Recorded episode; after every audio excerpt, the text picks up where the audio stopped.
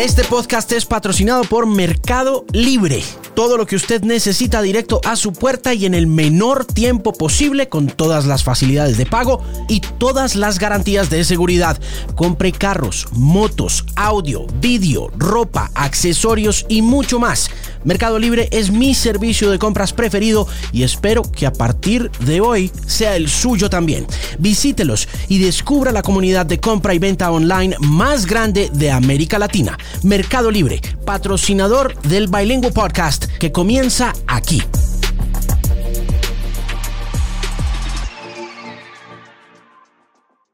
Una fantástica cantante colombiana hace parte del Bilingual Podcast. En esta edición de esta semana, en el episodio número 222, estuvo también acompañándome en mi edición de televisión de Canal 13. Ella es Maviland. En este episodio que usted puede encontrar a través de Apple Podcasts, de Deezer, de Stitcher, de Spotify, de donde sea que usted encuentre sus podcasts, vamos a conocer un poco más de esta, quien es la artista que yo considero más importante del RB en este país, independientemente de lo que ha pasado con el RB acá, que en realidad no es mucho y que mm, es natural porque el RB es una música completamente gringa. Y además de eso es una música profundamente negra, de manera que es difícil apropiarse de ella, pero no si eres Maviland. Y no si vienes haciendo la carrera que viene haciendo Maviland en el mundo de la música. Ya tiene un EP por ahí circulando desde 2016. En 2018 lanzó un disco tremendo que fue reseñado por grandes disc jockeys de los Estados Unidos en su momento como Anthony Baladez de KCRW, a quien le escucho constantemente poner a Maviland los fines de semana en su turno. Y ahora está estrenando Niños Rotos después de ese disco llamado 1995 que fue grabado y que fue lanzado en 2018. Fue un placer conversar con ella un rato que fue bastante largo y que espero que le permita a usted tener a una artista que se proyecta como una gran promesa de la música de Colombia para el mundo. Ha estado recientemente por ahí en realities de MTV, ha hecho parte de campañas para cervezas donde queda bastante bien, es una realizadora visual fantástica y aquí cuenta su historia, una historia que tiene mucho que ver con este mes de Pride que acaba de pasar y del que ella conversó constantemente. Estuvimos hablando un poco de todo este tema y de cómo lo rodea un activismo que puede a veces ser peligroso porque puede pasar por posing o por simplemente una maniobra publicitaria, ¿no? Espero que disfrute el podcast con Mavilan, tanto como lo disfruté yo haciéndolo, conversando con ella, haciéndole preguntas a esta fantástica mujer de música y de realizaciones audiovisuales. Es mi invitada muy especial a esta edición número 222 del podcast. Quiero recordarle que por favor se suscriba al podcast a través de Apple Podcast y que me siga en Spotify Podcasts y por supuesto que visite alejandromarin.com para ver la versión en video que se pasó a través de Canal 13. Aquí está entonces mi invitada para esta semana. Ella es Maviland en el Bilingual Podcast.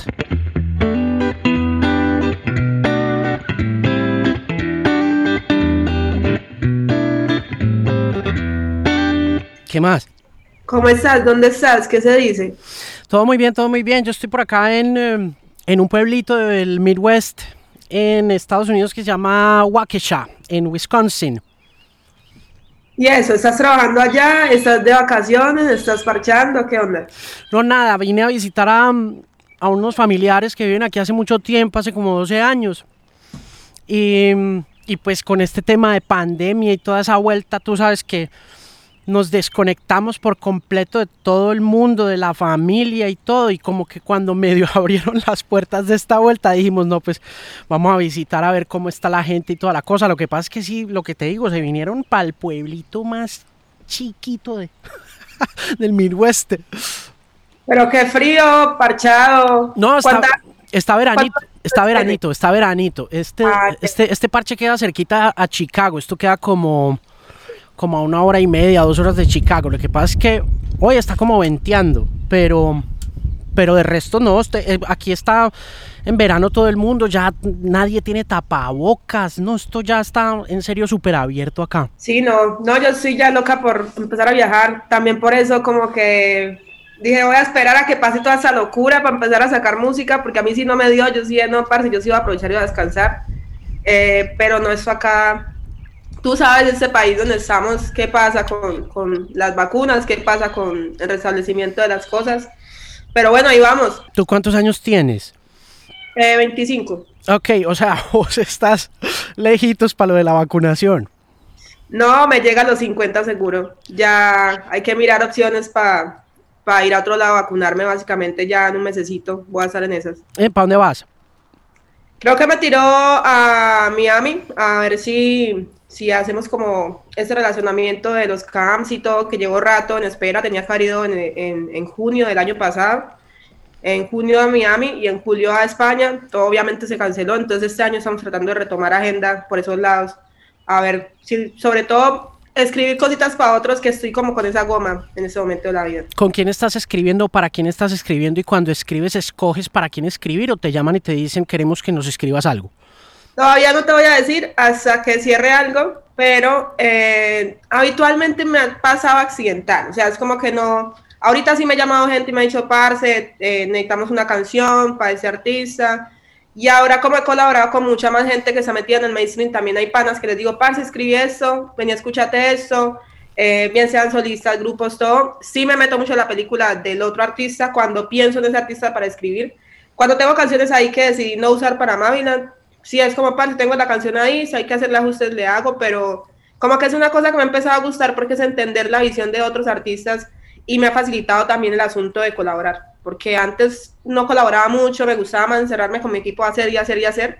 Ahora estoy mucho más abierta y también esto me ha abierto pues puertas, pero cuando ya cierre par cositas por ahí, te voy a tirar un par de datos ahí exclusivos de gente muy chimba a la que le hemos escrito temas ya. Pero eh, bueno, y no me puedes dar una pistica, no me puedes decir, ve, eh, señor. Todavía no, todavía no. Bueno, entonces hablemos de la colaboración con Piso 21, que me pareció muy chévere. Esas de las cuantas, esas de cuántas veces has colaborado en lo que va corrido de pandemia o del año y medio que llevamos así en estas vueltas. Parce, yo creo que bajito he hecho por ahí 20 colaboraciones. O sea, que ya estén grabadas y que yo sepa que van a salir, porque una cosa es que yo cuando me meto a grabar digo, si esta vuelta no sale, no grabo. O sea, porque ya sabemos qué pasa en este mundo de la música y soy como bastante rígida con eso, parce, porque es como que a mí no me gusta mucho meterme en estudio con todo el mundo. Yo respeto mucho ese asunto de la energía. ¿Cómo a parecer a meternos 15 personas? No lo sé. Incluso en los camps trato de que no sea mucha gente. Porque creo que ahí todo se empieza como a distorsionar un poco. Con los pisos, de hecho es muy loco porque en enero de 2020 estábamos en el Super Bowl. Fuimos con una marca de cerveza que me patrocina y nos llevó a tener la experiencia Super Bowl y parce, una locura todo, conocía al DIM, conocí a Lord Dewey, eh, conocí a muchos artistas más como colombianos, Anampa, ya conocí a Nicofela, los Petisfelas, y nos hicimos un parche brutal, nos caímos súper bien y empezamos a hablar de música. Eh, Dim es una persona muy curiosa, que respeta mucho el proceso de los demás, entonces me dijo como, parce, veníamos a hacer algo, yo, parce, con todo el gusto, qué chimba la oportunidad. Luego se da este asunto de que intercambiamos ideas, eh, cosas, y él me dice, parce, tenemos una canción para el álbum, el álbum ya está casi listo, y yo no sabía si él me había dicho para escribirle algo más o para montarme. Yo, parce, mándela y yo veo a ver si me monto. Y me dijo, si te querés montar, y yo, parce, mándela a ver si es un sí. Fue un sí de una porque me gustó mucho el color, eh, como que siento que ellos están intentando también experimentar más ahorita.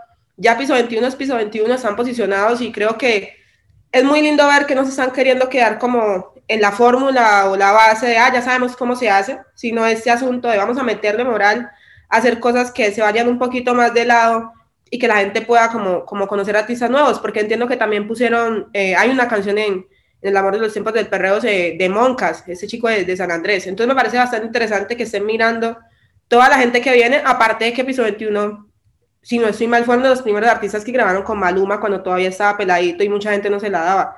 Creo que eso es muy importante. Como así como tú fuiste un artista nuevo, darle la oportunidad a los que vienen que, que la gente los conozca y que también entiendan otra dinámica de trabajar. ¿Cómo funcionan los camps, Maviland?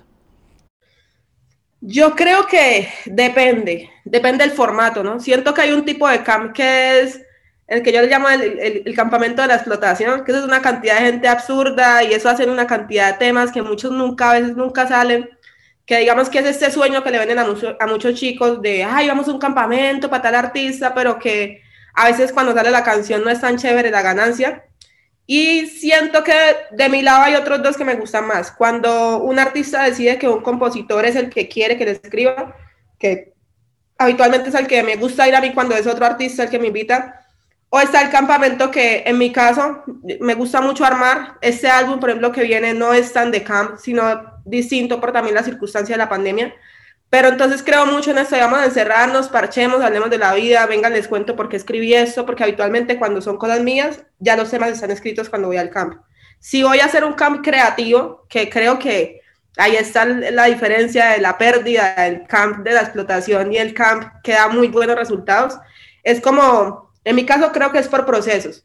Como vamos a trabajar parse dos o tres beats, tiremos melodías, que así es como me gusta componer a mí, como melodías y freestylear y todo, y vamos viendo el artista cómo se va acomodando, o definitivamente parchemos al artista de otro lado que proponga algo, y si no quiere proponer nada, definitivamente hagamos dos o tres canciones, le mostramos y encontramos un punto como de equilibrio.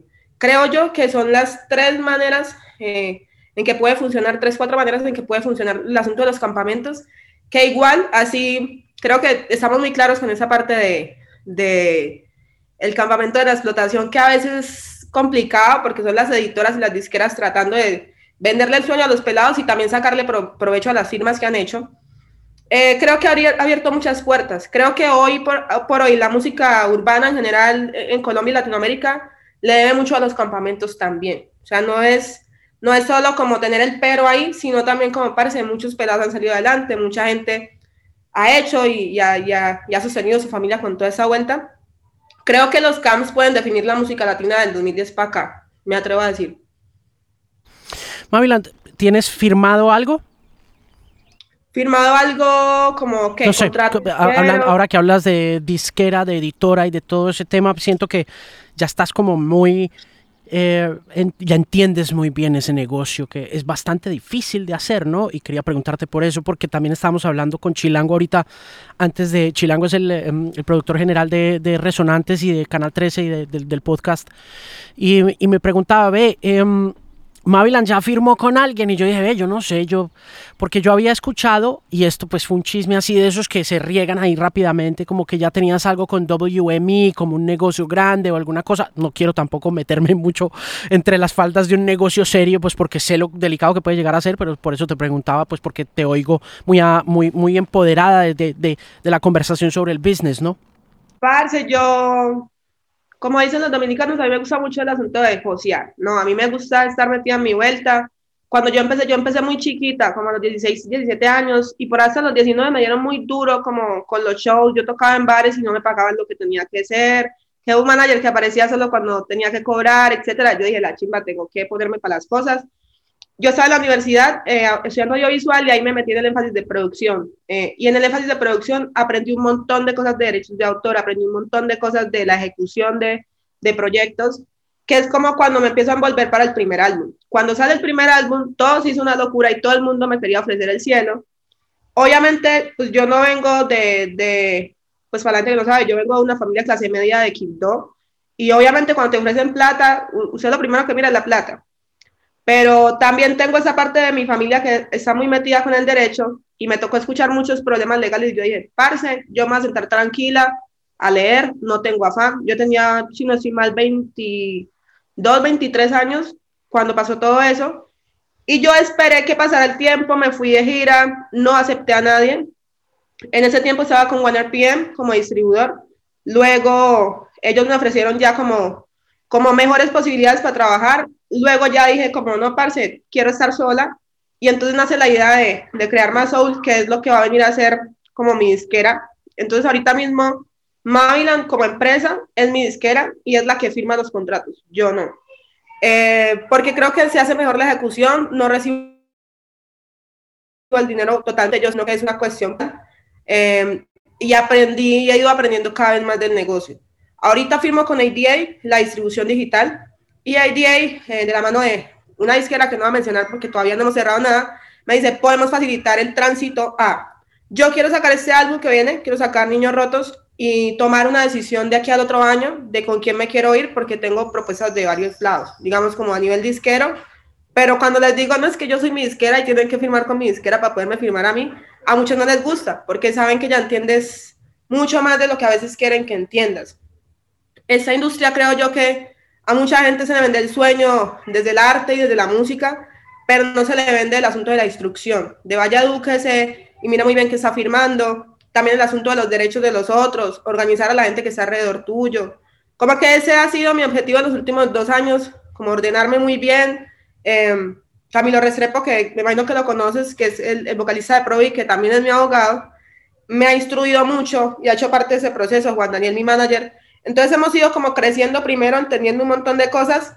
A mí me llaman, por ejemplo, de varias editoras, pero yo no estoy firmada todavía por ninguna.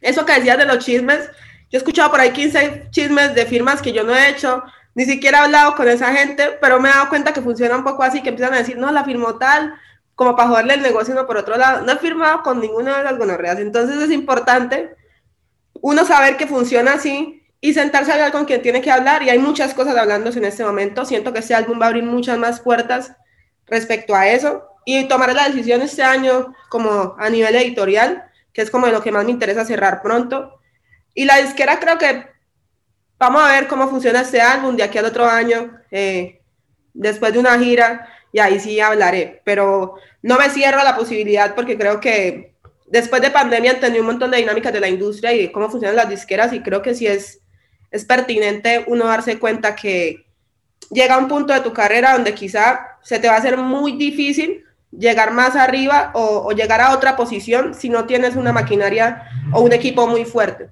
Si logro el equipo sin la disquera, muy chimba. Si no, me vuelvo aliada o vuelvo aliada a mi disquera con otra disquera y vamos a ver qué pasa. Me decías que mm, aprendiste mucha cosa de derecho en la familia. ¿Los papás son abogados? Mi papá es, eh, ha estado muy metida en, como en ese asunto como de asesoría política y esa vuelta. Eh, y he escuchado muchos procesos de mucha vuelta porque se eh, no sé si, si la gente que se conecte al podcast, conozca, pero en el Choco el asunto de los pagos es una locura. Entonces yo he escuchado a mis papás de demanda en demanda con los jefes, con los ex jefes, con el aquí, allá. Y este asunto como de los derechos siempre ha estado muy presente. Vengo de familias que han estado muy sumergidas como en el asunto de, de los derechos de uno, los derechos del otro y también como en ese juego de políticas que lastimosamente en el Chocó no es como el mejor. Em, entonces me ha gustado mucho. De hecho, antes, en el colegio, antes de quererme meter como con audiovisual y todo, pensaba estudiar derecho. Mis dos medios hermanos son abogados. Entonces tengo ahí mucha cercanía y si en algún momento tengo una duda y mi abogado no me responde así como flash o es una duda de otro lado, levanto el teléfono y como, bro, sobre todo con mi hermano Jill, con Gilson, como, bro, ¿qué onda? ¿Sabes de eso? No, pero ya, te, ya averiguo quién que sea especialista y así es algo que creo que es importante que leer a veces a la gente le cuesta un montón, eh, se, torna aburrido porque las leyes, un montón de palabras innecesarias como para que sea más bonito y para hacerle más bonita la clavada a uno, digo yo, pero es necesario, es demasiado necesario. Y hablo mucho de eso en las, en, en, las entrevistas o en la vuelta porque me parece importante que los jóvenes, porque ahorita hay mucha gente joven saliendo del colegio a hacer eso, y hay que leer parse, hay que instruirse, porque si no le pueden joder el caminado a uno. Y conozco muchas carreras que están paradas por eso. ¿Estudiaste audiovisual en dónde? En la Universidad de Medellín, acá en Medellín. Mm. ¿Terminaste? Voy a ingresar ahorita a terminar. Voy en octavo semestre, octavo, noveno semestre más o menos. ¿Por qué paraste? ¿Por la carrera? Por la música. Parce, es que en 2018, yo paré en 2017 para poder trabajar en 2018 el álbum y pues eso fue una locura y realmente no tuve tiempo de sentarme a decir voy a regresar. Ahorita siento que mentalmente estoy más madura para muchas cosas que no quería leer en ese momento en la universidad, con lo que uno llama rellenos y dejé y dejé, hice todo lo que me gustaba y ahorita siento que me pueden servir más. Entonces quiero terminarlo y también como parce lo regaló a mis papás, como parce, aquí está el cartón ese que a, la larga puede que no sirva mucho, pero lo que uno se mete acá sí. Entonces sí quiero volver a, a cerrar ese ciclo. En términos generales, ¿Crees en la universidad como mecanismo educativo o, no? Yo creo en la, en la, en la academia, en la, en la, universidad como lo que hay en este momento estructurado. Tengo muchos, muchos conflictos porque siento que hay un montón de materias que podrías aprender en, en eh, semilleros, seminarios de dos semanas y acortar. Yo creo que tres años eh, es el tiempo prudente para una carrera universitaria. En el caso audiovisual, porque creo que es más de aplicar que de, sentar a la gente. Ahora hay carreras que si yo no me voy a meter, no sé, medicina, vueltas científicas, eh, mecánicas, ingenierías, pues que es como que no me meto con eso, pero en esa sí siento que la universidad podría ser mucho más corta y más dinámica, ¿no? Sobre todo porque ese asunto de la especialización y eso creo que podría ser algo que, que sea, hiciste tres años y luego haces tu especialización y saliste ready. Son vueltas que uno no sabe, creo que hay que actualizar el método universitario, creo que eso hay que meterle mano prontamente. Sí, eso está como difícil, pero estoy completamente de acuerdo con que hay muchas cosas en las que, en, la, en las que están quedados, pero me parece chévere que termines porque sí, eso termina uno haciéndole mucha falta. A mí me ha hecho mucha falta, mucha, mucha falta. Uno no cree, pero... Uno, sabe, uno no sabe, uno no sabe, un día uno se levanta y pues por muy, mucho talento, mucha disciplina y mucho todo, pero uno no sabe. Hay que diversificar eh, la vuelta, hay que diversificar la vuelta y, a, nadie le sobra el conocimiento. O sea, yo creo que uno más aprenda, mucho mejor es. Mavilan, pero ¿dónde se aprende más? ¿En la calle, música o en una academia?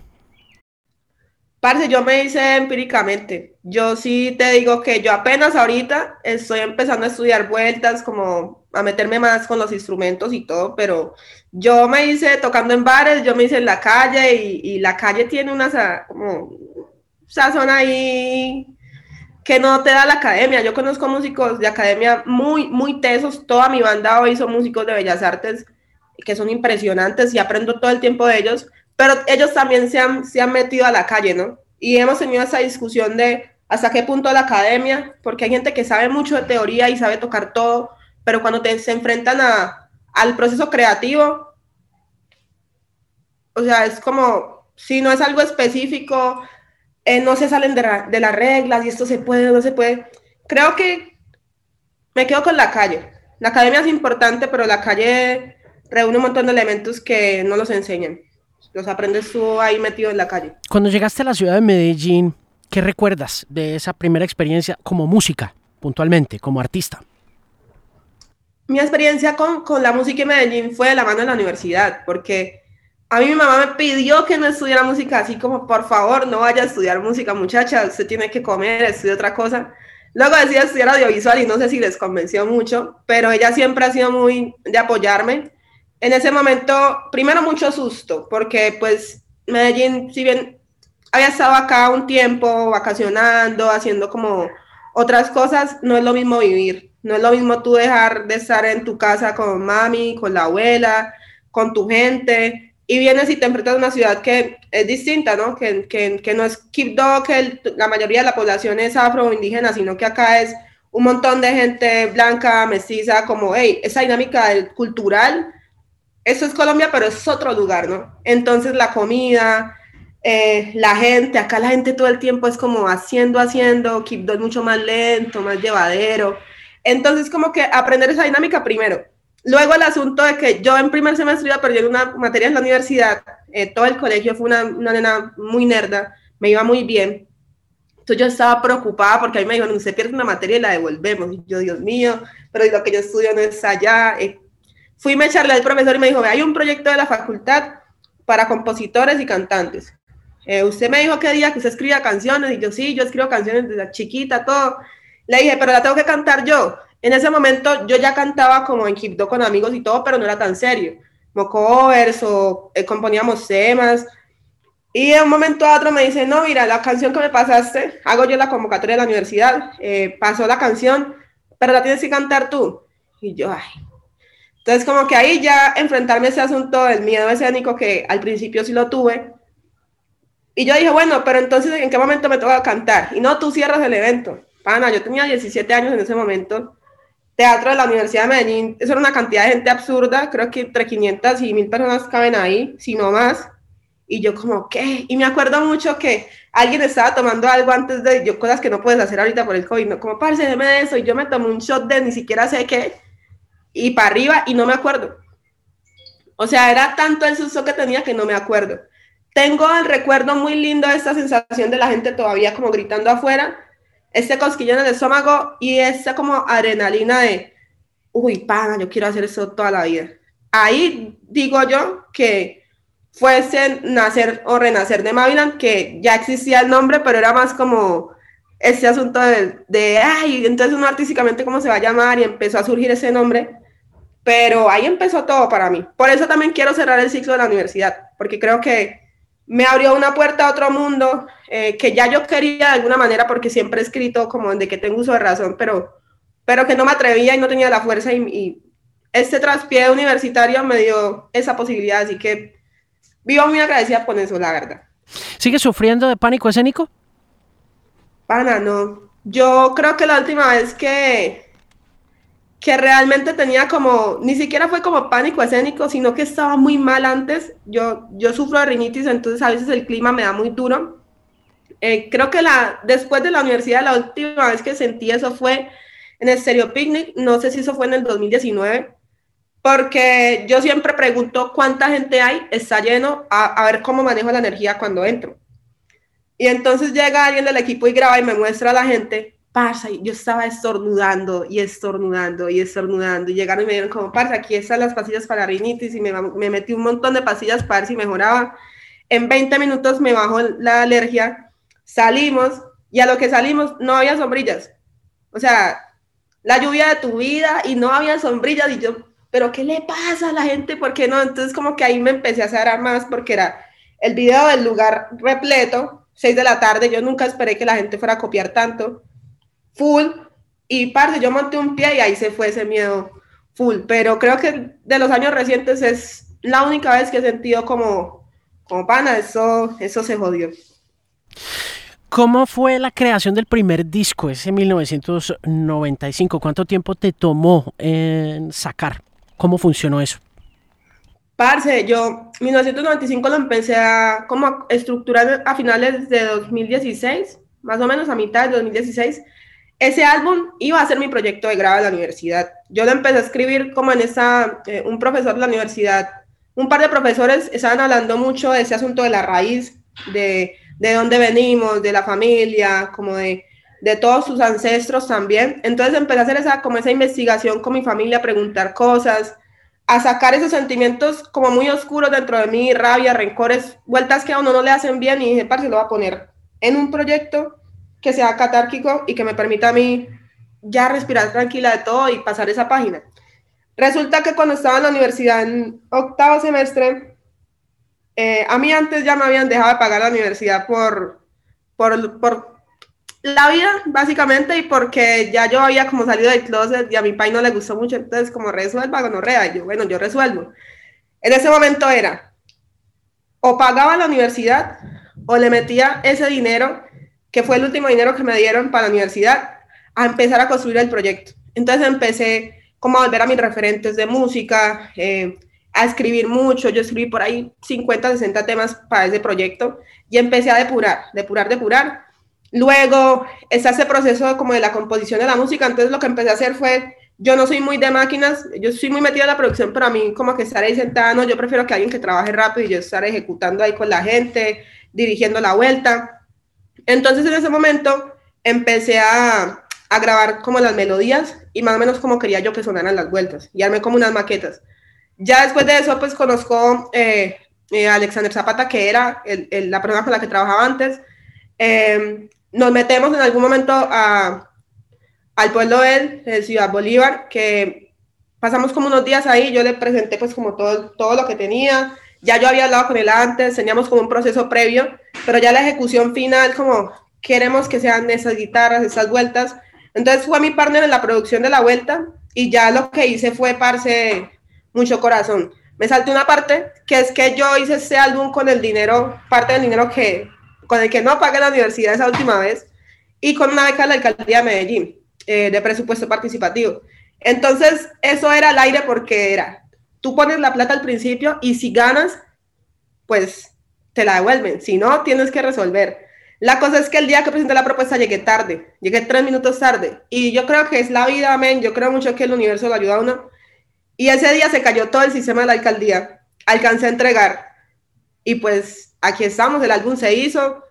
Eh, un proceso como muy artesanal, siento yo también, porque el asunto del presupuesto sí pesa un montón a la hora de poder trabajar lo tuyo. Eh, pesa un montón el asunto de, de, parce, venga, hagamos esto aquí, y que la gente copie y no, no te llame al otro día alguien borracho, parce, no, ¿sabes qué? Es que me cogió la vida, estoy en un matrimonio o estoy en, en el entierro de alguien, pues porque no sé por qué los músicos tienen ese tipo de excusas, como de, hey, se murió alguien, estoy acá y estoy borracho porque se me fue. Es impresionante. Entonces, como que lograr engranar todos los elementos, eh, eh, la banda, grabar un álbum con banda en una finca, porque eh, era una obsesión. Yo decía, parce, pero las bandas de antes grababan así, ¿no? Los Beatles, la misma Aretha Franklin, al principio eran grabando como podían, en el mismo jam rapero, el jazz, todo se hacía muy de esa manera como esa acústica natural, ¿no? Ahora fue ese proceso y entonces empieza a ver los ruidos y que esto no va y que allá y que son un pájaro. Y lo que empecé a hacer fue como a construir una narrativa eh, sonora, eh, un tratamiento sonoro también, como con los elementos naturales y usar elementos de ruido, de calles, de muchas cosas y ahí como que armar ese, esa, esa textura sonora. Creo que ese álbum fue una universidad para mí totalmente, pero como siento yo que un semestre muy largo también. Ahora no se hacen álbumes tan largos, siento yo, porque la gente se mete un mes a grabar un álbum y mm, bendición. No me siento en ese, en ese mood, la verdad. Me demoro mi, mis meses y mi vuelta como de hasta que no siento que está, no saco. Pero ese álbum fue un proceso muy lindo, parce, y lo que te digo, es sanar, uno sacar esas, esas vueltas que no le están haciendo bien, que esos rencores, esas rabias, porque el ser humano a veces se queda con todo eso y se te pasan los años con rabia, con rencores, con, con odios, y eso no le suma a nadie, eso realmente no le suma a nadie. Creo que fue muy lindo porque fue entregarle mucho a la gente y sentir como la gente cantaba las vueltas en vivo, sentir como la gente lloraba en el show. Era impresionante, como que tú no te sientes solo a veces con ese sentimiento, ¿no? Y creo que me enseñó otra parte, eh, y que es la parte que más disfruto, de esa parte de, la escena, de la gente, del feedback de los temas, de sentir como, ay, parce, cuando canto así, cuando hago eso, a la gente le sucede esto. Ese aprendizaje, ponerlo ahorita en un segundo álbum, hace que, que yo sienta que todo lo que, lo que se vivió eh, para atrás, lo bueno, lo malo, todo valió la pena y agradezco a cada persona que estuvo ahí en ese proceso. Y es, es impresionante ese disco. Ese disco es increíble. Es una cosa, en realidad, que uno siente todo. A mí me parece muy curioso que hables de rencores porque, porque yo oigo ese disco y ahora antes que, que, nos, que nos íbamos a conectar, escuchaba tanto, no sé, a pesar de, de, todo lo que dices tú que informa el disco ya desde la perspectiva artística, yo sí sientes como amor por toda parte. Decía, guau, pero es más por la forma como está hecho, ¿no? Porque es que al oírlo decía yo, uff, a este disco se le metió mucho cariño, mucho cariño en realidad. ¿Qué rencores tenías? ¿Qué, ¿O cuál fue el que más sanaste con la creación del disco y con, el, y con la salida de él? Yo creo, parece que uno como uno aceptar el, el, el, todo, ¿no? Aceptarse uno, aceptar que nadie más es perfecto, ni tú ni los otros, que has cometido errores, que otros cometieron errores, pero que la gente puede cambiar. Eh, temas como, no sé, el mismo Mala Fama, por ejemplo, que, que era una vuelta que yo he hablado mucho con mis amigos, como que tenía muy mala fama de ciertas cosas que no hacía, intentando hacer las cosas bien, entonces me llenaba de mucha rabia como por, como, ay, pero la gente, ¿por qué dice esto? ¿Por qué pasa esto? Y, y eso te hace daño a ti, a tu energía, a tu salud, a, todo. Entonces, como que ir soltando esas cosas, ¿no? cuando decides querer a alguien y esa persona decide que aunque te quiere ya no está y más bien se va, entonces tú dices como, hey, ¿cuánto más, parce? O sea, como que, que tuve que haber hecho. Y no hubiese no existe, ¿no? El hubiera no existe. Es como que uno tiene que encontrar el punto de aceptar que la vida va de una manera y uno decide si se queda aferrado a lo que ya fue o a lo que viene. El asunto de aceptar también todo ese asunto de, de mi sexualidad, porque hay un par de canciones donde hablo dirijo canciones eh, a, mujeres y no precisamente tan directamente, pero sí quedó muy claro en, la escritura de las canciones como, hey, esta canción es para una mujer. Que creo que también eso conectó con mucha gente porque muchos artistas, todavía hay muchos artistas que están enclosetados y que uno dice, uff, parce, qué fuerte, porque a mí no me costó tanto como salir de ese closet, eh, el closet fantasma, le digo yo, pero que ese fantasma mucha gente lo atormenta, ¿no? Entonces como que creo que fue sanar eh, asuntos familiares, eh, asuntos como de, de infancia, eh, cosas que no recordaba y que empecé a recordar cuando estaba escribiendo el álbum. Es una narración, el álbum está también, que es algo que me gusta hacer mucho, ordenar los álbumes con un sentido narrativo, como con que enmarque todo lo que se está diciendo paso a paso, que si tú lo pones de abajo hacia arriba, de arriba hacia abajo, se pueda narrar una historia.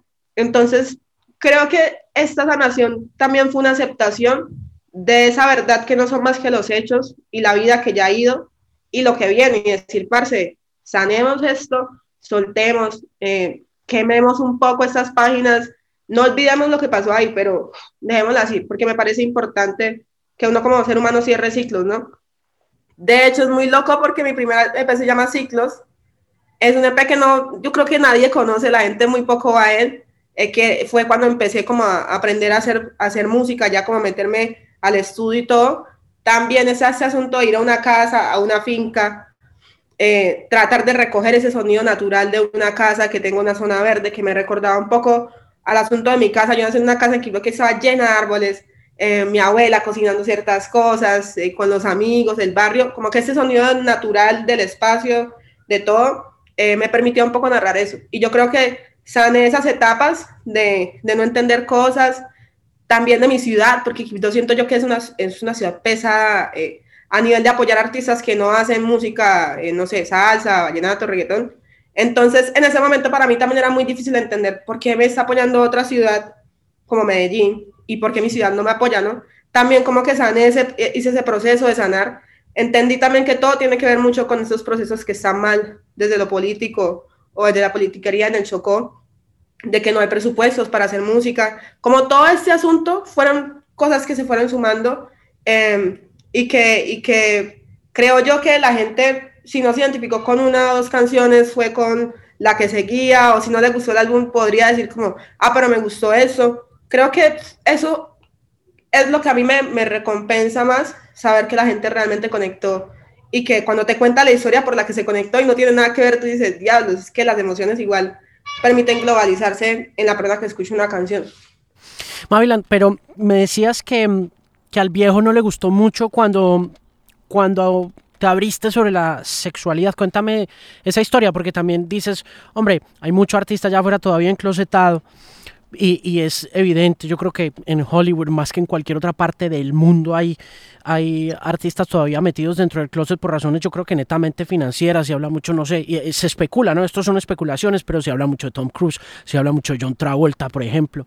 Em, pero a ti en particular, ¿Cómo, ¿Cómo lo recibió el viejo? Cuéntame esa historia. ¿Qué dijo el papá? No, eso fue una locura, ese man, ese. Pues, o sea, fue como que yo dije, parce, me quedo aquí tratando de explicarle, o bendición, y sigo con mi vida.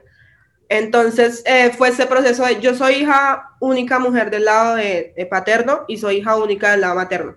Entonces, obviamente para los dos fue como, yo creo que mi mamá ya se sospechaba para cosas, pero venimos todavía de generaciones que les cuesta. Mi mamá al principio me apoyó mucho, luego tuvo como su crisis, como yo, ah, parce, ¿sabe qué?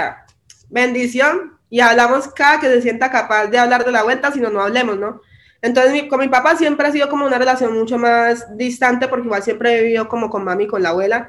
Mi abuela sí dijo, ah, muchacha, yo la amo a usted, eso, aquí en verano que me pareció impresionante porque es una mujer que ya este año tiene 100 años, ¿sí me entiendes? Y yo decía, pero wow, o sea, el nivel de la sabiduría de mi abuela también como de, ya esa pelada de que no le está haciendo daño a nadie, eso siempre era lo que decía ella, sigue diciéndolo. Eh, y ya con, con mami, digamos, el proceso se hizo más, más tranqui, cada vez más como aceptarlo, presentarle eh, parejas, etc.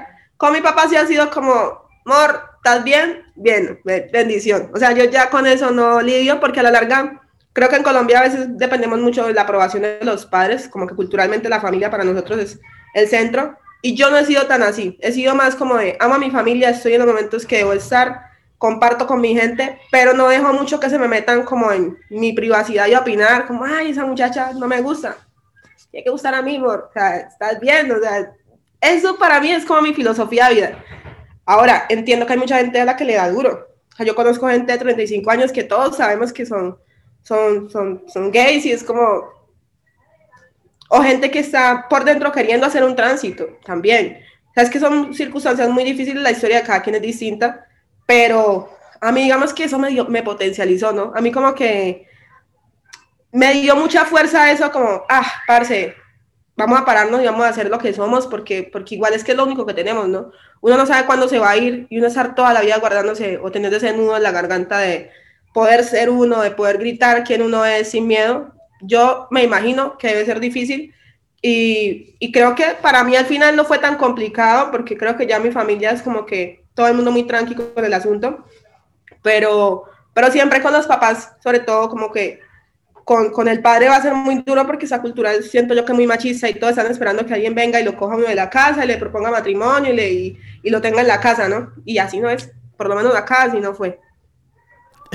claro, sí, no, no, no, eso se nota, pero de lejos que, que, hubo ahí bastante, bastante bravura y bastante valentía para pa sacar adelante una decisión que no deja de ser muy difícil de todas maneras para mucha gente como, como lo dices. Eh, ¿Qué influencias desde esa perspectiva musical, de género, sexual, seguiste o qué cosa, hay alguien, alguna persona, alguna figura musical que admires o que, o que te llame la atención y que desde un principio dijiste, hombre, si esta persona pudo hacerlo yo también?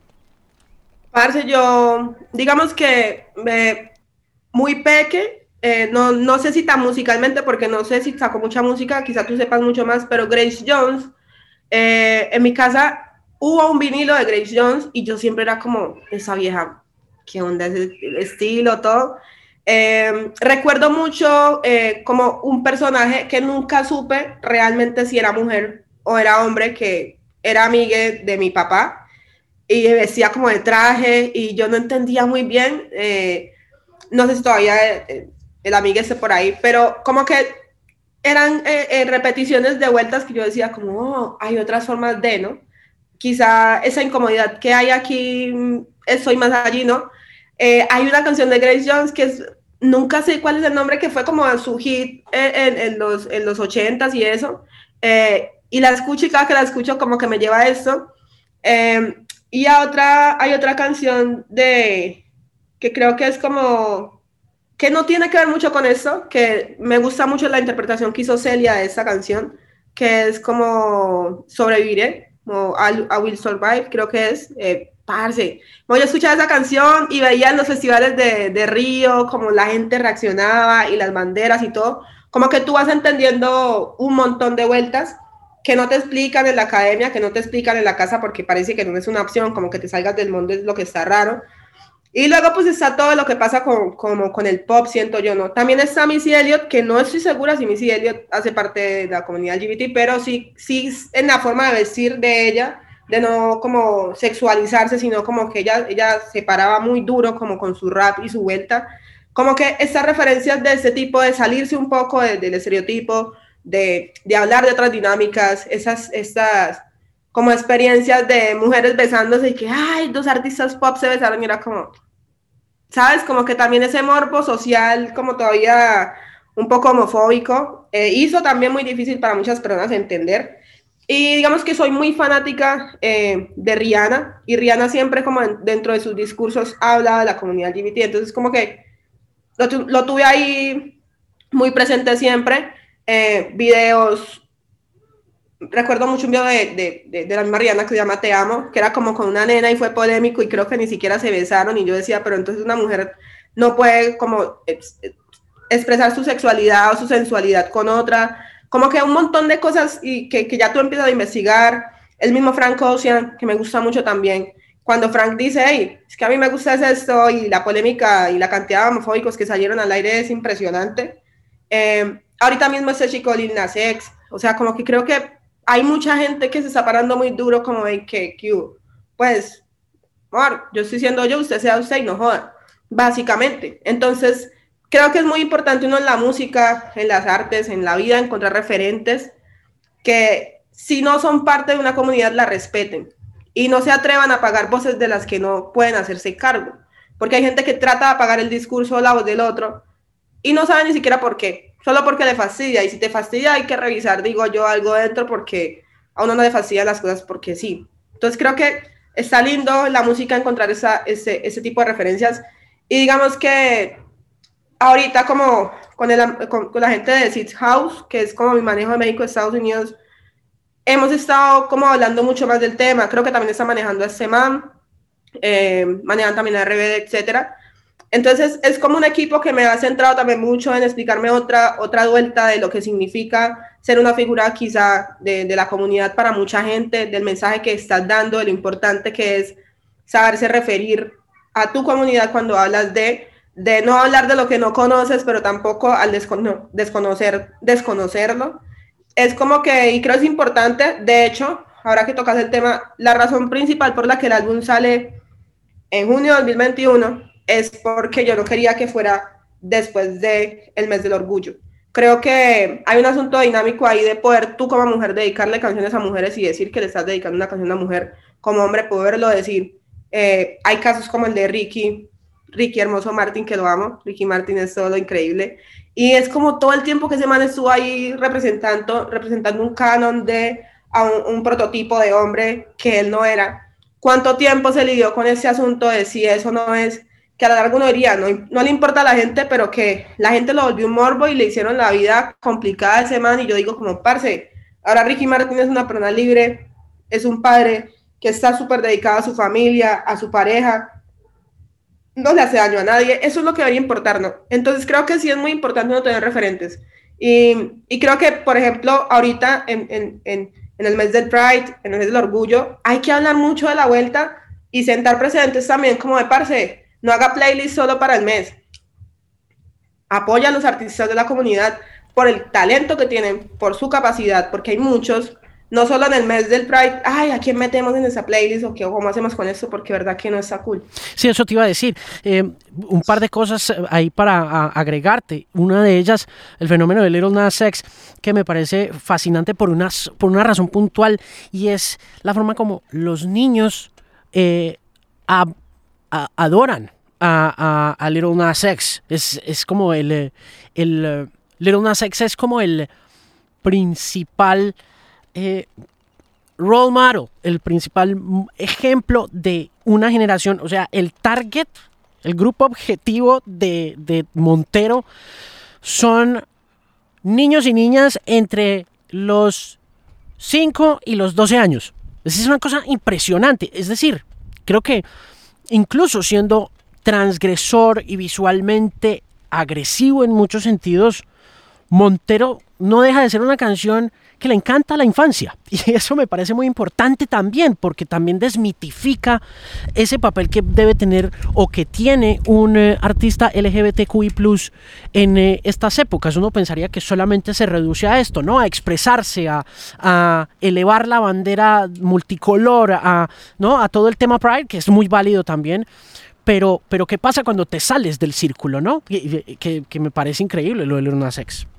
Total, mira, es que, por ejemplo, eh, a mí me pasó mucho eh, con el primer álbum, con 1995, que hice un par de videos con chicas y hubo mucho hate, no en los comentarios de YouTube, sino como mucha gente tirándome como, ah, lesbianas no de qué, y yo dije, ah, entonces lo va a hacer más, gonorrea, lo vamos a hacer más y vamos a seguir haciéndolo porque es que hay que hay que subir, si yo, te lo digo, si yo más que antes de los 13 años, que fue que empecé a tener como esa, esa curiosidad, hubiese entendido que el mundo es de mil posibilidades y que no tengo por qué seguirme a un patrón, quizá hay muchas cosas que, que, me, que me, tocaron por el contexto y, y que me, quizá me, me, hirieron un poco porque no sabía que existía la posibilidad de poder ser yo. Si me entiendes, como que es que no es introducir y no es el rayo homosexualizador que esta gente impresionante de este país anda declamando por ahí, sino como es que usted si no conoce algo, usted se va a sentir mal porque usted cree que usted es el bicho raro y todo lo que está mal. Lo de Lil Nas me parece muy impresionante porque como musicalmente hablando, como las tonalidades que hace su música son muy discoteca y muy hacia el niño, ¿no? Entonces un niño se puede aprender los coros muy, muy fácil y las melodías muy fácil porque el tipo es un genio que está pensando en eso y le gusta, ¿no? Es como que yo siento que Lil Nas cuando genera polémica random como la de los zapatos de sangre, es como que él de decir como, ¿qué? Yo vi un video de una iglesia que, condenaban a Lil Nas, como la gente es tan estúpida que cree que tiene la capacidad de condenar a un ser humano que está haciendo plata hasta con ese video, ¿no? O sea, es como, el man está haciendo lo suyo, eh, está tratando de, de, de también, creo que también es muy picante porque el man llega y, posteó, ¿no? Como pantallazos de un rapero que le tiró como, hey, estás, estás chimba, ¿no? Y yo, diablos, ¿no? Es una persona que la tiene muy puesta y creo que es muy importante porque también le mete mucho a, su, a sus canciones, a sus videos. Lo que te decía de las melodías y como las tonalidades, también le suma el vestuario, lo, como para lo, lo, impresionante que puede ser para un niño, todo esto hace en todos los videos.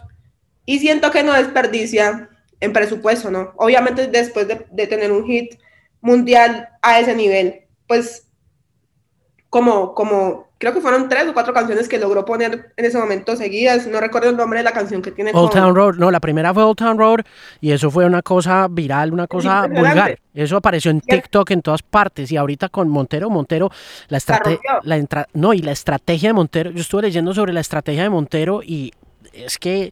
Es que otra vuelta. Muy, muy bien, muy bien pensado todo, muy bien pensado yo creo que el man, el man ha sentado precedentes y es muy importante también como, primero demostrarle a las disqueras que todo vende, no es como, ah, es que ese muchacho es la muchacha o, o el amigue por, no, no, amor, o sea, público hay para todo y, y, si todo está bien llevado, bien ejecutado, la gente va a entender y vas a ayudar también a que se entienda. Por eso lo que decíamos de muchos artistas que salen closetados, que uno a veces sale y se los encuentra en una fiesta y los ve por acá como ¡ay, tal! Y uno es como, ah, amor, chévere, ¿no? Eh, bacano, y uno es como, bueno, y sé al final qué, ¿no? Y tienes la conversación y te das cuenta que a esa persona le han pasado cosas y prefirió como no, no salir del closet. Entonces, creo que es importante la representación en todos los, los estados y espacios posibles.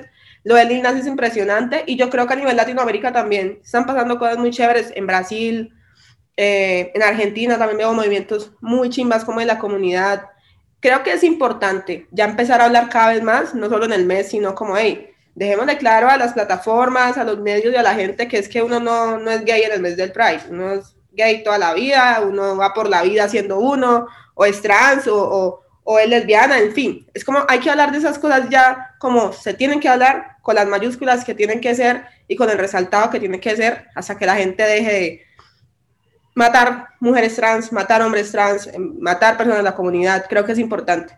Porque si no hablamos de las cosas como deben ser, se van teniendo como tabú y yo creo que ya, ya no es momento de eso. ¿Cómo sientes que va a evolucionar el asunto del mes del orgullo de ser un mes a convertirse en una, un año o la vida entera? Yo lo hablaba con con Alaska hace un rato, de Alaska, Dinarama, de Fangoria, y me decía que una de las cosas que más le preocupaba, independientemente de que había logrado mucho, era que solamente estuviéramos pensando en el mes del orgullo gay y en cómo las corporaciones, las marcas, incluso eh, los grandes servicios de streaming, como tú bien lo decías, hacen una cosa, ¿no? Hacen una cosa al, al, al mes. Eh, y, debería ser como más amplificado, pero siente uno cierto oportunismo alrededor del tema del orgullo gay. ¿Tú qué opinas sobre el asunto desde ese tema de tu colaboración con marcas y todo?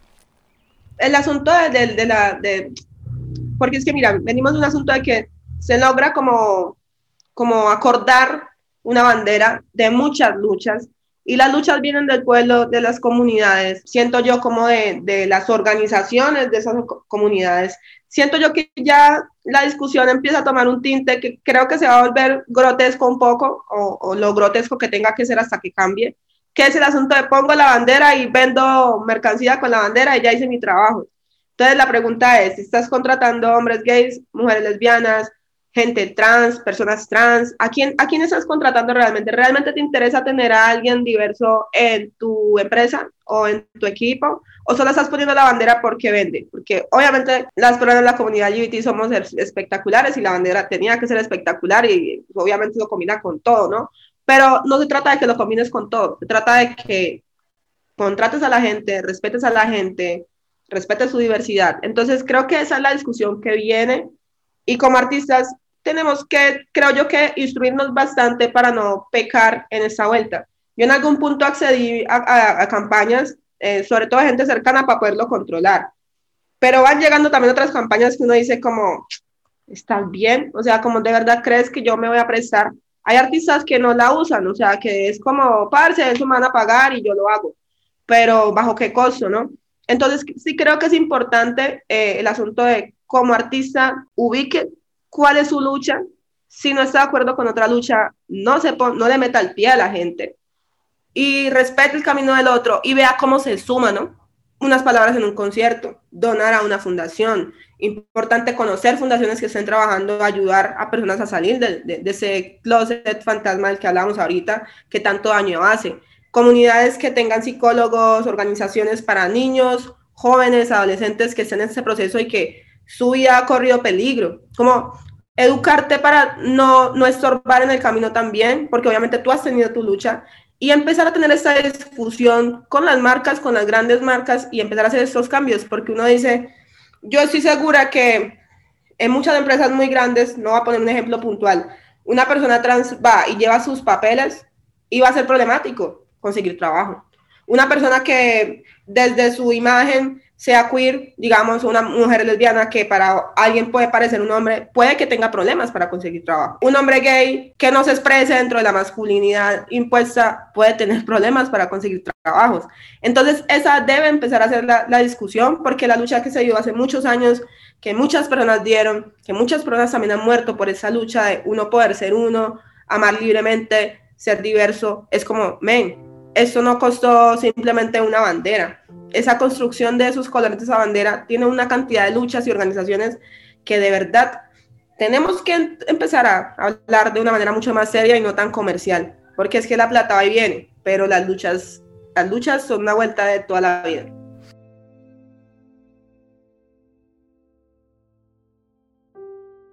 Este es el Bilingual Podcast.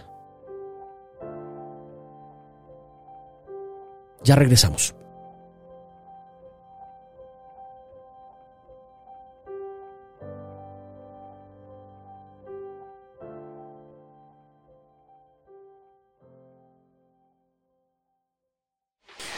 Mi estudio de radio en casa no sería lo mismo sin la ayuda de Mercado Libre. En serio, todo lo que he ido comprando para poderme adaptar a estos tiempos difíciles lo he conseguido ahí. Desde las luces de mi set hasta los micrófonos que uso, las cámaras, los cables, Mercado Libre me ha acompañado a lo largo de este tiempo y me ha ayudado a transformar y a mejorar las condiciones de mi trabajo en casa. Y usted puede conseguir todas sus compras para el trabajo y mucho más en Mercado Libre, así que visítelos. Son la comunidad de compra y venta online más grande de América Latina.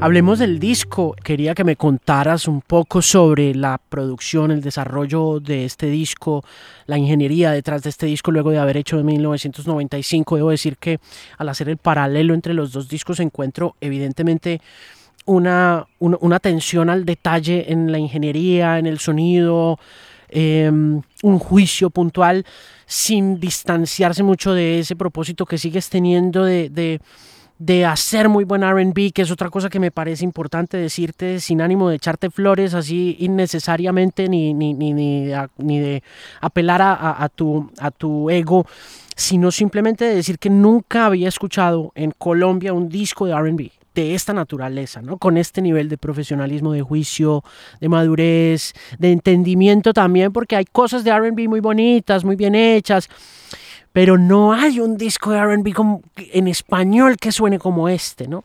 Y, el anterior eh, era un poco igual, ¿no? El anterior tenía también esa intención con, me imagino que lo que tú me comentabas al principio también, como que construye eh, eh, esa estética, ¿no? El hecho de que es un disco hecho con las uñas, un poco muy guerreado y toda la cosa, pero en este caso puntual siento más pro el sonido, siento más pro todo lo que está pasando con la construcción de las canciones y quiero que me cuentes un poco cómo mejoraron tus estándares, qué pasó, dónde se grabó, cómo fue ese proceso técnicamente, profesionalmente, autoralmente hablando, todo. Ha pasado de todo. Niños Rotos es un álbum que fue muy difícil también empezar a la construcción porque yo tenía que estar de gira hasta principios de 2021 y pues todo se cayó lógicamente por el COVID y llega el momento donde a mí yo me caí emocionalmente porque se fue cayendo fecha tras fecha y tras fecha y yo no tenía un plan para eso porque nadie tenía un plan para una pandemia. Entonces fue como, ok, pausé, eh, no estaba escribiendo al principio, tenía muchas canciones ya para otro proyecto que era pensado como irme a mi tierra, hacer un proyecto allá, como metida allí en mi ciudad con la gente. Cancelo ese proyecto o lo postergo porque igual estoy segura que va a venir pronto, pero digo como, ok, no quiero hacer un disco por hacer un disco, quiero hablar de estos sentimientos que tengo desde la ruptura y el renacimiento, ¿no? Como cómo me, me, me, rompo viendo que todo el trabajo que has hecho se cae, cómo me rompo cuando estoy triste, cuando me deprimo, cuando me siento un poco ansiosa y no sé qué hacer con, con las ideas, cuando no duermo, cuando veo todo lo que pasa en un país como este. Y llega un momento donde digo, parce, esto es un, un, una, una, como una paleta de colores de lo que es estar roto y de cómo asumes esas rupturas, esos quebrantos y vuelves y te reconstruyes. Pero cuando tú quiebras un vaso igual y lo pegues no va a ser el mismo, ¿no? Sigue siendo pedacitos. Entonces en ese proceso empiezo a pensar como, uff, parce, va a respirar. Y así empieza el disco, respirando, ¿no? Respirando como, parce, eso es una locura, siento que esta vuelta se va a caer y en igual que en 1995 hay una narrativa construida, yo me demoré como tres semanas ordenando. Ya el, el, el, álbum, saqué canciones, volvieron a entrar, al final entró, entraron otras. Y es este proceso de decir, parce, yo soy, vengo de esa academia de, del rap, del RB, del soul, ahorita estoy muy metida con esta onda y sonido del neo soul, he estado escuchando mucha música tanto música reciente, en, que tiene ese asunto de la mezcla que a mí no me gusta tanto, que es como muy, ya muy brillante también, o como muy digital, y digo, ok, ¿qué vamos a hacer? Tenía un par de canciones que grabé yo eh, en mi casa anterior, que no tenía micrófonos, no tenía absolutamente nada. En ese momento que, si no soy mal, Hey Mami, y no fui capaz, las grabé totalmente yo. Eh, pero fue como tan visceral todo que yo le dije al ingeniero mezcla Daniel Obregón, como, parce, vea, él mezcló mis dos anteriores EPs, Deep Soul, Neo Soul, que fueron EPs muy cortos. Yo empecé un proceso como sonoro con él. Yo le dije, parce, a mí no me interesa tener al mejor ingeniero de, yo quiero tener un sonido y quiero que trabajemos en ese sonido que viene. Entonces empieza la construcción con esos EPs y empezamos a ir canción por canción, ¿no? Hay canciones que van desde el R&B al Neo Soul hasta el Trap Hall, Dancehall, R&B, etcétera vocalmente hay un trabajo. Eh, digamos que mi, mi, idea era grabar todo. No sé si notaste que las baterías no son grabadas, todo es digital y fue el reto, ¿no? ¿Cómo vamos a hacer sonar esa percusión que se hizo desde lo digital, cercana a esa vuelta de Mavilan que están en vivo? Entonces hicimos un trabajo ahí como bastante de yo parcharme con Dani como parce, ah, estas canciones de este lado van para acá, van así, nos sentamos mucho tiempo a escuchar. Eh, yo soy una loca de escuchar la música una y otra y otra vez hasta que me canse, porque me gusta ponerme en el lugar del espectador, como si escuché esa canción cinco veces y estoy desesperada y es mía.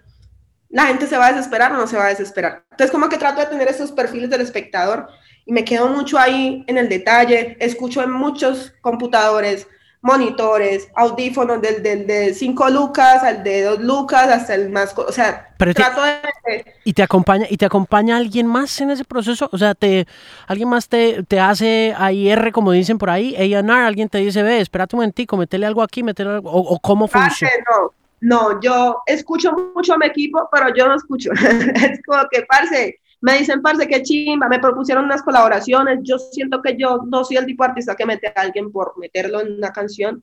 Hay dos colaboraciones puntuales, que son la de Pilla y Sinzuela, que esa canción la hice en 2019 y la guardé, y yo decía, no, pero no es el momento, no quiero sacar esa canción ya, y la guardé, y la guardé, y la guardé. Ahora, en el álbum es como, el álbum tiene dos partes, eh, desde el, el prólogo hasta No Fui Capaz, las primeras siete canciones son el lado A, y el lado B va desde a la cara hasta que pasó. Entonces, todo es intencionalmente ubicado, los cortes donde se acaba cada canción está intencionalmente hecho, todo se acaba en cada segundo porque tenía que ser así. Eh, efectos randoms que hay por ahí también pasan por algo. Es posible que ese álbum tenga una segunda parte, pero eso te lo dejo para después. Entonces hay un asunto ahí de, de lo que es hacer un álbum. Yo realmente siento que me va muy bien haciendo álbumes lancé los sencillos más randoms porque no quería tener ningún tipo de expectativa. O sea, como que lancé hasta el intro, lo lancé de sencillo, todo el mundo era como esa pelada que está haciendo. Las canciones que lancé no tenían el sonido final todavía. Digamos que me gusta jugar a eso porque, parce, no tiene que divertirse también haciendo eso, ¿no? a veces como que ver comentarios random de lo que significaba una cosa o no, y es como, men, ¿de qué estás hablando? La canción no va a eso, ¿no? Cuando escuchas el álbum y te das cuenta que hay una narración que tiene dos partes, pero que van linkeadas, es como, hey, eso es el R&B, ¿no? Yo no sé si, si, si la gente que esté conectada ha visto videos R&B viejos, son Michael Jackson, eh, no sé, que no, ahorita no soy como tan fan, pero Chris Brown era un poco eso, el asunto Rihanna, Whitney Houston, Alicia Keys, que, que, son como los referentes como más cercanos a la generación. Sí, como lo más tradicional, también lo más tradicional. No, yo, yo creo que mm, sí, evidentemente Colombia se ha ido quedando atrás con respecto al conocimiento de RB, pero tú puedes, y repito, creo que en las últimas entrevistas y conversaciones que he tenido yo con artistas, como que hay un, hay un asunto informativo pasando muy interesante y en el que, en que los artistas están como informando de ciertas emociones, de ciertas cosas al tiempo de que están informando al público de otras cosas. Y en este caso puntual sí siento que hay una evolución en el RB y que puede ser ese momento interesante en el que se vea al artista colombiano como un artista verdaderamente RB de lo que está pasando ahora, de lo que pasa con Odd Future, de lo que pasa con Frank Ocean, de lo que pasa con Sid the Kid, de lo que pasa con Internet, de lo que pasa con todos estos artistas.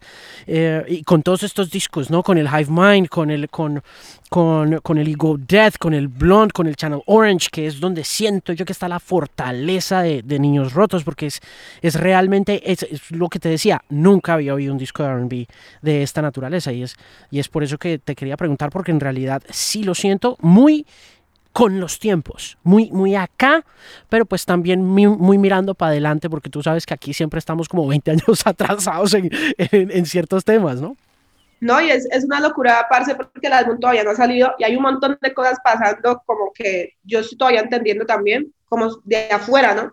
Hace unos días, ahorita que estamos hablando de, de lo, del mes del Pride, la academia, eh, Grammys USA hace un especial de artistas LGBT que tienes que observar. Y es muy loco un poco ver cómo el Latin Grammy posteó y no hizo mucho ruido. Y llega gente de allá y levanta el teléfono y dice, venga, hablemos, ¿no? Entonces uno dice como parce, uno tiene que mantenerse fiel a su vuelta. Obviamente yo estoy en Latinoamérica y ahí también hay unas fusiones que van como en esta gama de música que he mostrado porque digamos que me montaba muchos géneros, sepa hacerlos o no, porque yo siempre digo, parce, yo creo mucho en los artistas que se atreven a, no, que no van siempre a la fija. Digamos que cuando yo empecé la estructura del álbum Niños Rotos para mí era, no puede ser un álbum triste, es un álbum de estar roto y de volver a esa razón que te ha roto, que es la esencia, que es la raíz, que muchas de, las, de los quebrantos de nosotros son, vienen de la niñez. Entonces es como este asunto del símil y el R&B tiene esa cosa de la, de, la, de la sensualidad, de la sexualidad, pero también está ese asunto, por ejemplo, con las voces, que yo no quería hacer las voces del álbum, yo estaba harta, yo, marica, cuanto más, no encontré las coristas que quería, y si yo no encuentro lo que quiero, digo como, no. Entonces, ¿qué hice? Vamos a trabajar las voces muy soul, vamos a tener esta textura, esta cama de voces, así, tengámosla de esta manera. Esa investigación, siento yo, no es solo pagarle a un buen productor y meterte un mes a un estudio, es, parce, desvélese un poquito, investigue, eh, escuche mucho, vinilos, CDs, cassettes, métase al sonido que tiene el ruidito, pero que no es un ruido que te hace ruido, sino que te conecta un poco con la cercanía de, de, lo, de lo que es de verdad. Un poco lo que está pasando ahorita con el trap, que mucha gente le da muy duro, y que yo al principio era como, no, pero el trap, ¿por qué? Porque todavía tengo como, como que me hace mucho ruido el sonido, a veces como tan que no se entiende bien y muchos artistas ahorita del Cono lo están entendiendo y aunque sigue estando esta digitalidad en, sus canciones, sus voces ya se sienten más cercanas, ¿no? Como, hey, la gente quiere que le hables aquí, porque ya la gente venía a escuchar cosas muy digitales, mucho tiempo. Llega una pandemia donde quieren que lo que llegue aquí no sea algo que los desespere, sino que les dé calma o que los suba mucho y quiere cantar bien lo que hay ahí, ¿no? Como que subtitular un video no va a hacer que la gente se aprenda la canción y ya, tienes que llegarle. Entonces, todo esto pasando, parce, y como también experimentar, digamos, hay canciones como Wow, que es el sencillo que sale antesito del disco, que yo empecé a improvisar y Obregón, está, que es, mi ingeniero de grabación también y mi ingeniero de mezcla, es el productor de ¿Qué pasó si no estoy mal? Y de Nadie sabe, que fue la última que entró al álbum, que si notas son ondas como mucho más, él es más productor de trap y todo, y era como que él no podía creer que yo estaba, y yo le dije como, ponme lo que hice, si sonó eso. Yo le dije, dame 10 minutos, tal, como que ordené mejor las ideas. grabemos otra vez y así salieron muchas canciones. Yo llegué al estudio con muchas escritas y luego era como, no, que es esto tan malo, está, siguiente. Entonces me ponía a improvisar, muchas canciones salieron en 20 minutos, otras se demoraron semanas en organizarse por la, por la mezcla, porque soy una persona obsesiva con que se premezcle todo. Creo que Oregón, creo que también aceptó el proceso de trabajar conmigo tan en el estudio, porque soy una loca de, tiene que sonar cercano a lo que puede que sea. Porque si uno el otro día se muere parse igual y usted firma un contrato, es igual lo van a sacar. Y es mejor que quede como usted lo quería, que, ay, sacar una cosa ahí, uno allá, quién sabe qué otro lado, como estas gonorreas, porque hicieron eso, ¿no? Entonces es mejor uno dejar lo más cercano posible a lo que uno quiere, la música.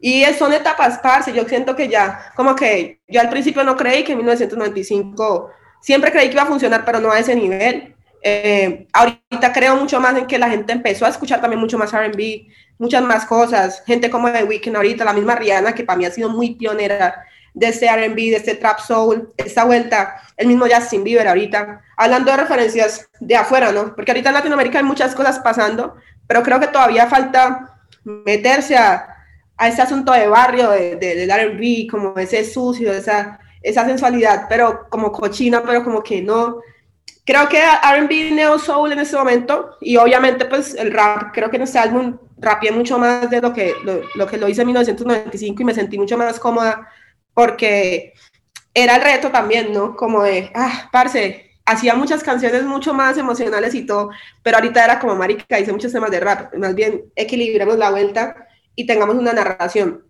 Y nada, pues eso de Niños Rotos, parce, yo creo que a la gente le va a gustar, espero que le guste, realmente el trabajo y si no les gusta, pues vamos a seguir haciendo. Es un proceso de siempre estar como estudiando, leyendo vueltas, escuchando, ahorita estudiando, metiéndome a estudiar más como el asunto de la instrumentación, volver a la universidad, ver qué, qué te están diciendo en la academia y qué me puede funcionar. Creo que es esa, esa cosa de que no me puedo quedar quieta, que le agradezco mucho a la vida de que eh, Dios, el universo, todo me ha puesto aquí y el trabajo duro también ese asunto de meterle mucha más disciplina. Creo que es el álbum en que por primera vez todo está en tiempo y no estamos resolviendo, porque el primero fue muy con las uñas. Ahorita es aprender al tiempo de estar haciendo campamentos, de cerrar deals, de, de, estar cuadrando gira y todo como el álbum, ¿no? Creo que ha sido un proceso muy lindo. Ahorita sigue Wow, que es una canción que creo que la gente no espera que yo saque. El video lo grabé en Keep Dog, que creo que es cerrar un ciclo y empezar otro de irme a, trabajar con mi gente, si, si puedo sumarla a mi comunidad también, yo siento que Medellín, obviamente en este momento es mi casa y creo que lo va a hacer por mucho tiempo porque es una ciudad que amo eh, y me encanta vivir acá, pero mi, mi, raíz y mi hogar es en Quibdó. Y me parece muy pertinente que si puedo ir y dar de trabajo a un grupo de baile o inspirar a alguien viendo allá que están haciendo otras músicas, otra vuelta. Me acuerdo mucho que en el video de Wow los niños me decían como, hey, eh, ella dónde es, o decían por allá como igual al lado de uno que es algo muy de la cultura chocuana, como el otro no está escuchando, pero está allí, ¿no? Ay, pero ella es de Medellín, y yo, como así? No, yo no soy de Medellín, yo vivo en Medellín, o sea que los de acá no podemos ser chimbas y hacer cosas chimbas, ¿no? Y se quedaron como, ¿sabes? Como que a mí eso me tocó mucho, y yo dije, parce, hay que meternos, hacer más vueltas, hay que tratar de que la gente conozca de dónde venimos, porque uno hacia dónde va es muy importante, pero si no olvida de dónde viene. Entonces, como que creo que lo que va a pasar con Wow y lo que viene con Niños Rotos es una cosa de verdad muy brutal. Gracias por las palabras. Yo ya soy muy mala para escuchar comentarios buenos, soy como que a veces escucho más los malos para seguir creciendo porque soy como ese tipo de, soy Sagitario aparte, que es como, parce, ¿qué? Entonces vamos a hacerle, ¿no? Pero gracias por los comentarios porque es lindo saber que la gente está observando lo que estamos haciendo, que respeta lo que estamos haciendo y que quién sabe en unos años estamos hablando, no sé si un clásico, pero sí de un, de un álbum que va a ser importante para el R&B, el Neo Soul, y siento que esas fusiones de rap mucho más alterno y más tirando a la globalidad también. Pues es un disco ambicioso, sin lugar a duda, y mm, eh, pocos discos ambiciosos son, hay, no pocos, pero, pero no necesariamente un disco ambicioso es bueno, eh, y sobre todo cuando de cuando de estos géneros se trata, porque le digo, Maviland, no, no, vuelvo y le digo, no, yo no, yo no he oído nunca un disco de RB como este. En, en, español no, no, no, no lo, no lo había escuchado hasta hoy. Y, y a mí me gusta mucho el RB, me gusta mucho el R&B y no, y, no el y no Whitney Houston y Michael Jackson. a mí me gusta todo lo que, desde Bryson Tiller hasta H-Town, hasta R. Kelly, Public Announcement por Bell Beef Divo, yo pasé por ahí. O sea. Kelly lo mencionaba, Kelly me da una rabia esa gonorrea, como va a salir ah. ese, man ese, man salió muy dañado. Ah, parce, pero impresionante. No, parce, gracias. Lo que te digo es para seguir trabajando. Yo ahorita estoy este álbum sale ya sí en, en, en, el proyecto que viene después del proyecto que viene, que es algo que me ha servido mucho ahorita con, con nuevos equipos, con Desert House, con Juana mi manager, con la gente de con los que se quieren sumar, que sé que se quieren sumar un poco porque están esperando algo que no creo que sea esto, y que me divierte un montón también como parce, usted verá que espera, yo estoy haciendo lo que me hace feliz y estoy en mi investigación sonora y estoy creciendo y creo que tengo la libertad también de ser un artista que de los diferentes públicos que me escucha este álbum creo que va a estar muy en su corazón. De verdad, gracias por las palabras, Parsi, que chimba que más gente le meta a hacer la música que le gusta. Ahorita mucha gente está metiéndose a hacer reggaetón que porque reggaetón, no haciendo trap que porque el trap, Parsi, encuentra el sabor a, a esos géneros, encuentra el mood a la música en la que se va a montar. Si a usted le gusta hacer R&B, pues funcione un poco. Pero el miedo de hacer la música que quieres solo por dinero, que la plata se acaba, parce, pero lo que le queda a uno es, es la tranquilidad de que muchos artistas no tienen solo por plata, por, por estar ahí en un top o, o por estar en el ojo público, pero la música que tú haces y que te llenas no tiene precio. Y yo estoy muy segura de que en unos años vamos a estar hablando de vueltas muy grandes, de todos los que nos estamos atreviendo a hacer nuestra vuelta sin miedo y que ojalá cada vez sea más gente. A los pelados que están empezando de verdad, métanle sin miedo, experimenten, porque todos estamos a una canción de ser el más grande y puede que no llegue un día, y el día que te vas a quitar la hiciste, y cuántas historias no hay de eso, ¿no?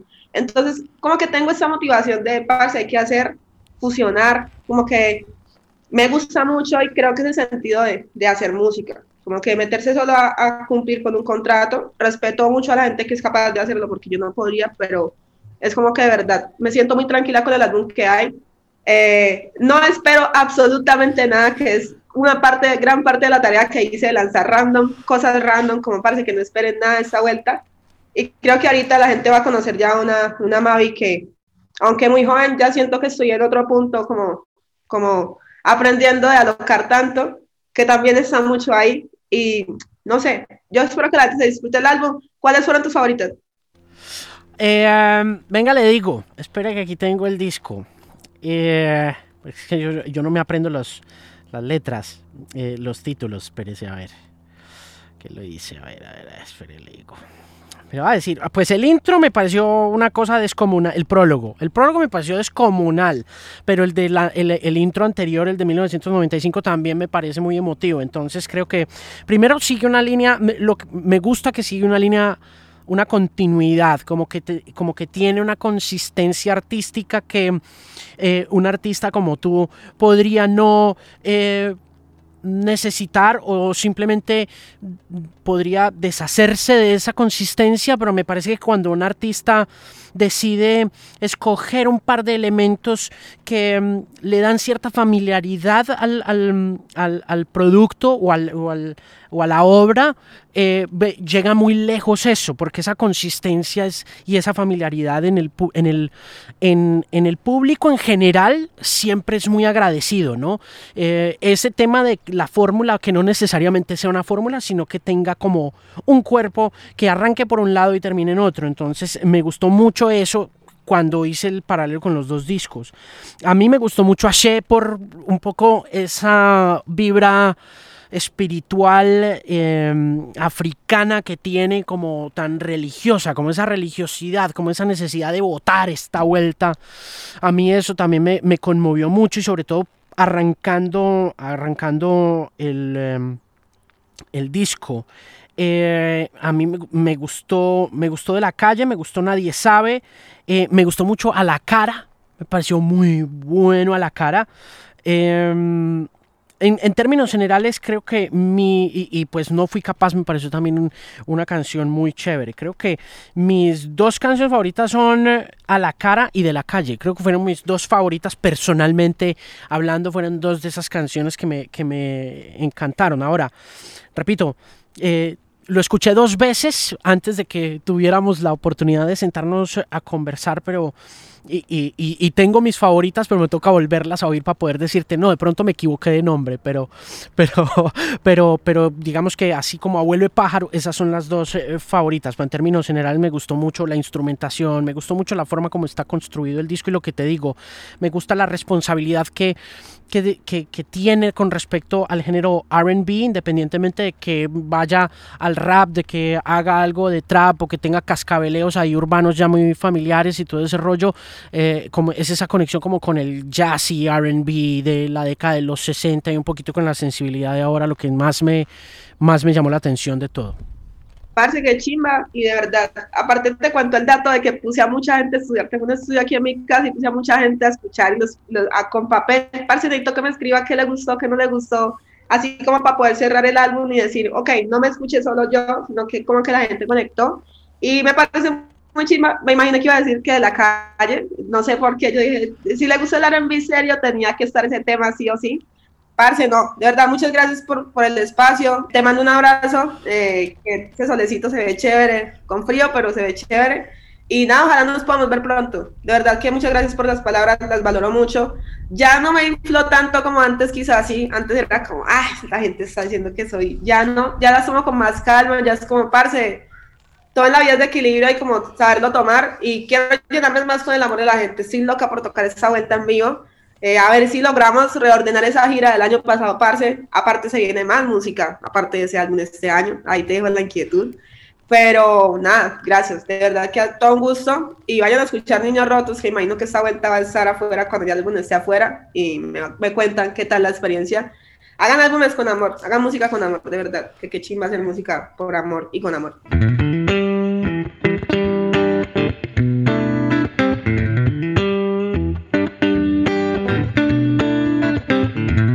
Vamos llegando hacia el final del Bilingual Podcast, episodio número 222. A todos, a todas aquellos que llegaron hasta el final de esta conversación, quiero como siempre agradecerles profundamente por ser tan fieles y por haber estado atentos a esta nueva promesa de la música nacional, de la música colombiana, donde sea que se encuentre en cualquier parte del mundo. Recuerde que puede escribirme a alejandromarin.com. Cuénteme en qué lugar del mundo se encuentra, qué horas escucha el podcast, cuánto tiempo el podcast escucha y por supuesto estaré muy pendiente y le contestaré su mensaje a vuelta de correo. También lo invito, la invito, le invito a que se suscriba en Spotify o también en Apple Podcast. Es completamente gratis y recibirá notificaciones de cada uno de los episodios en la medida en que los vaya sacando al aire.